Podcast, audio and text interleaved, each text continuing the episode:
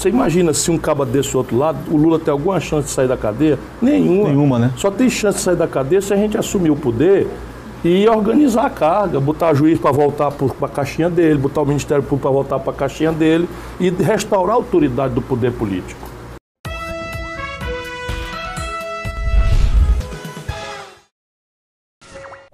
Lula só terá chance de sair da cadeia se assumirmos o poder, diz Ciro. É, o desespero tá grande mesmo, viu? O cangaceiro, quer dizer, o candidato Ciro Gomes está radicalizando ainda mais o seu discurso, para tentar, obviamente, conquistar os eleitores do bandido do Lula, que, por incrível que pareça, mesmo preso e condenado por corrupção, ainda possui cerca de 30% das intenções de voto para presidente. Vai entender a cabeça de brasileiro, né? Enquanto isso, o Molusco ainda sonha com a sua soltura e agora tá mandando cartinhas pros amigos se comparando a Dom Pedro I e dizendo que ainda é candidato. E aí, será que foi ele mesmo que escreveu isso, hein? Hum. Hashtag Lula nunca mais. Hashtag Lula na cadeia. E aí, já comprou seu otarinho? Então faça que nem o Antônio Guilherme, que levou o otarinho para visitar a Catedral de Notre Dame e o Museu do Louvre, em Paris. Leva eu, Caio! O quê? Ainda não comprou o seu? Então tá esperando o quê? Corre lá na lojinha. Eu vou deixar o link no izinho que vai aparecer no canto da tela. Aliás, depois confere lá o Instagram do canal do Otário, pois tá cheio de fotos do Otarinho passeando pelo mundo inteiro, hein? Quero receber a sua foto também. Governador do PT anuncia retomada da estatal da camisinha. Acredite se quiser, temos uma estatal para fabricar camisinhas. Pois é, o governo do Acre anunciou a retomada da produção na fábrica estatal de camisinhas de Chapuri, que para quem não sabe estava parada desde o mês passado simplesmente porque não havia clientes para comprar seus produtos.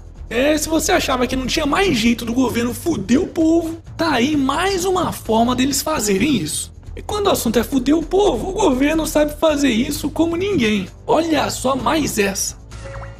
Juízes e membros do Ministério Público pedem a Carmelúcia reajuste salarial. Mas era só o que faltava mesmo, viu?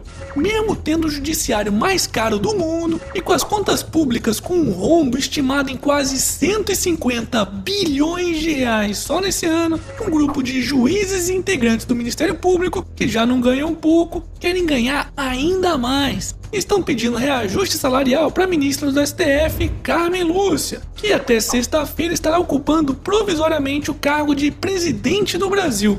Tá de sacanagem, né?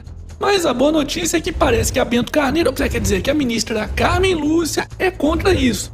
Então, pelo menos por enquanto, esse aumento não vai acontecer.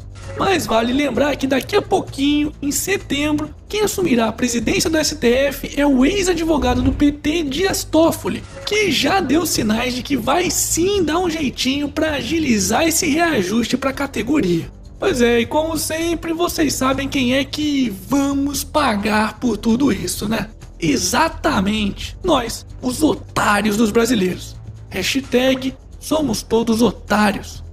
E para finalizarmos essa edição, sonda europeia descobre lago de água líquida sob calota polar de Marte. Uh, pronto. Se já não bastasse destruir a Terra, lá vai o ser humano querer cagar outro planeta. É, mesmo é. Alô, alô, marciano.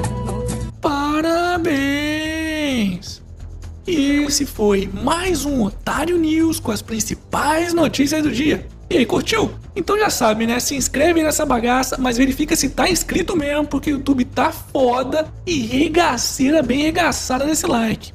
Ah, e não se esqueça de conferir os otarinhos e otarinhas lá na lojinha do canal do Otário. Quero receber mais fotos, hein? Para acessar a lojinha, basta clicar nessa imagem do otarinho que tá aparecendo aqui na tela.